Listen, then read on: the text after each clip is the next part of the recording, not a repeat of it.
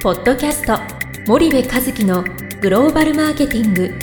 すべてはアジアで売るためには過去1000社以上の海外展開の支援を行ってきた森部和樹がグローバルマーケティングを分かりやすく解説します。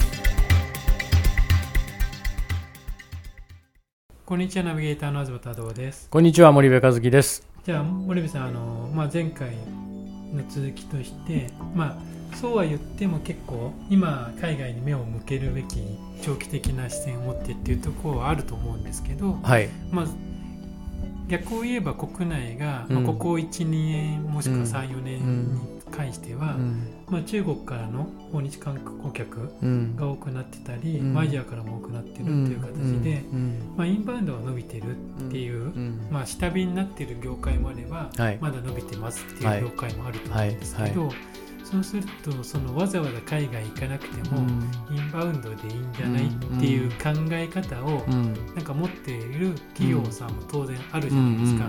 でそれをまあ我々否定するつもりはないけれども、はいはい。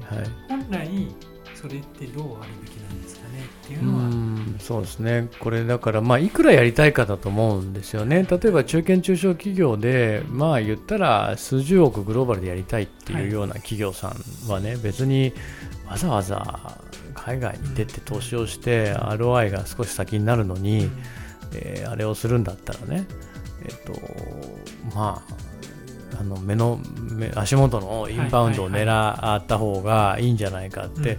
まあその通りだとそっちの方が早いのでね、うん。だからそれはそれで全然構わないと思うんですよ、その足元のインバウンド、はいこれもそあのそれでそれなりのあのか額にはなるんでね、うん。ただこれって永続的に続くものじゃないので、うん。いつか終わりが来るわけですよね。はいで一つ考え方としてこれだけ外国の人が日本に来てインバウンド需要があるっていうのは非常にチャンスであるってことは間違いないので、はい。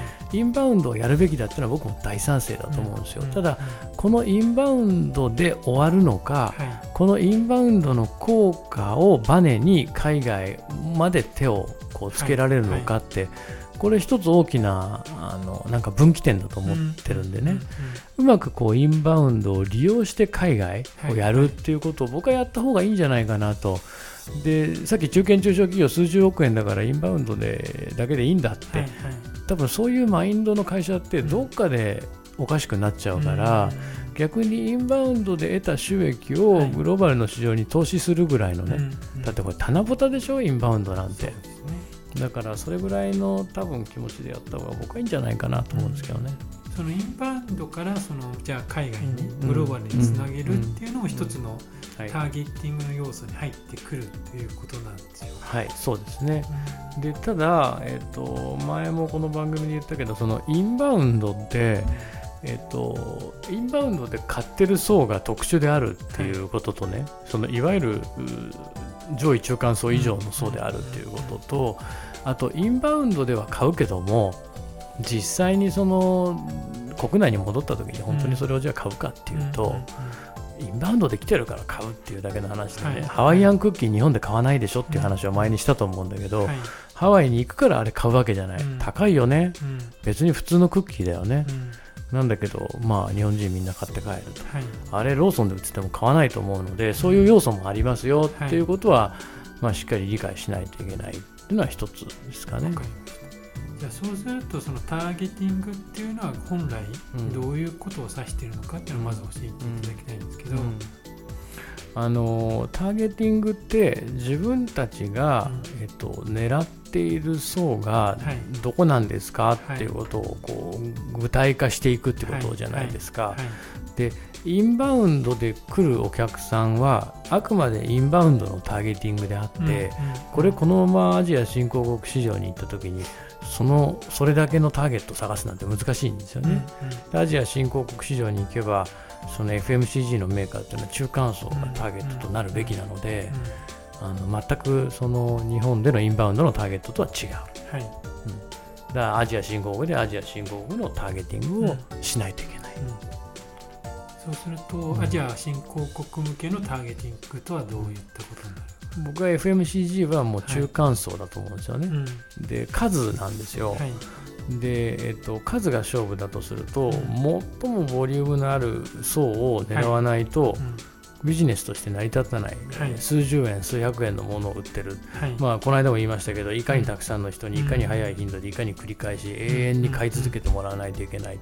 そうなってくるともう中間層を狙わずしてアジア新興国にはいいけないので、はいそうするとインバウンドとは全然違うターゲットになってきますよね。うんうんなので FMCG は中間層だよというふうに言っていて、はい。このターゲティングが中間層と口で言いながら、うん本当にじゃああなたの会社の商品って中間層のための商品で賄える価格になってて、チャンネルなんかまさにそうでしょ、うん。中間層をターゲットにしてるんだったらなんで TT に置いてないの？とはいはい。で中間層をターゲットにしてるんだったらなんでプロモーション投資全然できてないの？という話になるので、そこがやっぱり本当の意味でターゲティングできてないと。うんうん。でこれがね例えば資生堂や後世の化粧品だっていうん。だったらこれは中間層だけをターゲットにしてちゃダメなので、あの全然 FMCG とは全く化粧品は変わってくる。はい。っていうのは一つあると思うんですけど、はい。FMCG は中間層ってう。ん。いう、そこがやっぱり大きいんじゃないかなと思いますね。そこはまあ東アジアと東南アジアでまた変わってくるんですかねそうですね。東アジアだとちょっと若干高めに売れるじゃないですか、はい。例えばね先日ね、えー、と明治のね松田社長とお会いした時にはい。伺ったんだけども、その美味しい牛乳ってあるでしょ？明治の、はい。僕も毎朝飲んでるんだけど、あれがね中国では美味しい牛乳が日本だと200円ちょっとぐらいなのが、400円近い値段で売れてるってわけですよ。でそういった現象がもう当然起きてるし、あと韓国なんかは日本のお菓子がさ日本の1.5倍から2倍ぐらいで売られたりするわけじゃない？だからそういう意味ではあの東南アジアより東アジアの方が、まあ、価格は高く設定はできますよね。でそれがなんか戦略的に高く設定できてる会社って、はい。まあ例えばその明治の中国なんかは戦略的に高く設定できてるんだと思うんですけど、韓国なんかの菓子メーカー見てると戦略的に高くできてる会社ってどこまであるだろうとかって、要は輸出の物理的な話で高くなっちゃってるみたいなね、はい。明治なんかは現地で生産して現地で販売してるから、戦略的にそういう値段に牛乳がなってるんだけど、日本から輸出してるものって戦略的にその値段になってるかっていうと輸出関税でそうなってるっていうケースが多いから、もしかすると値段を安くすればより数は売れるのかもしれないですよね。うんうんうんうんそうすると中間層を、ん。まあ、狙いなさいっていうのは一つのターゲティングであるっていうことは分かったんですけど、はい、まあ、商品特性上最初からそうはできませんっていう会社もうん、当然出てくると思うんですよね。。うん。そうした場合のターゲティングって、うん。まあ、大企業であればうん。いきなり中間層を狙うべきだっていうのはうん。理想像としては分かります。うん。うん。じゃあまあこれからまあうん。出ようとまだ出始めていうん。るようなところに関して言うと、うんそこをやりたいけどなかなか最初からできませんよっていうような企業さんも多いと思うんですが、その辺はどう、うん、それってねその最初からなかなかできなませんよという企業確かに多いじゃないですか、でそれがその最初からなかなかできない要因が僕はどこなんですかっていうことをはいはい。解明することとね、はい。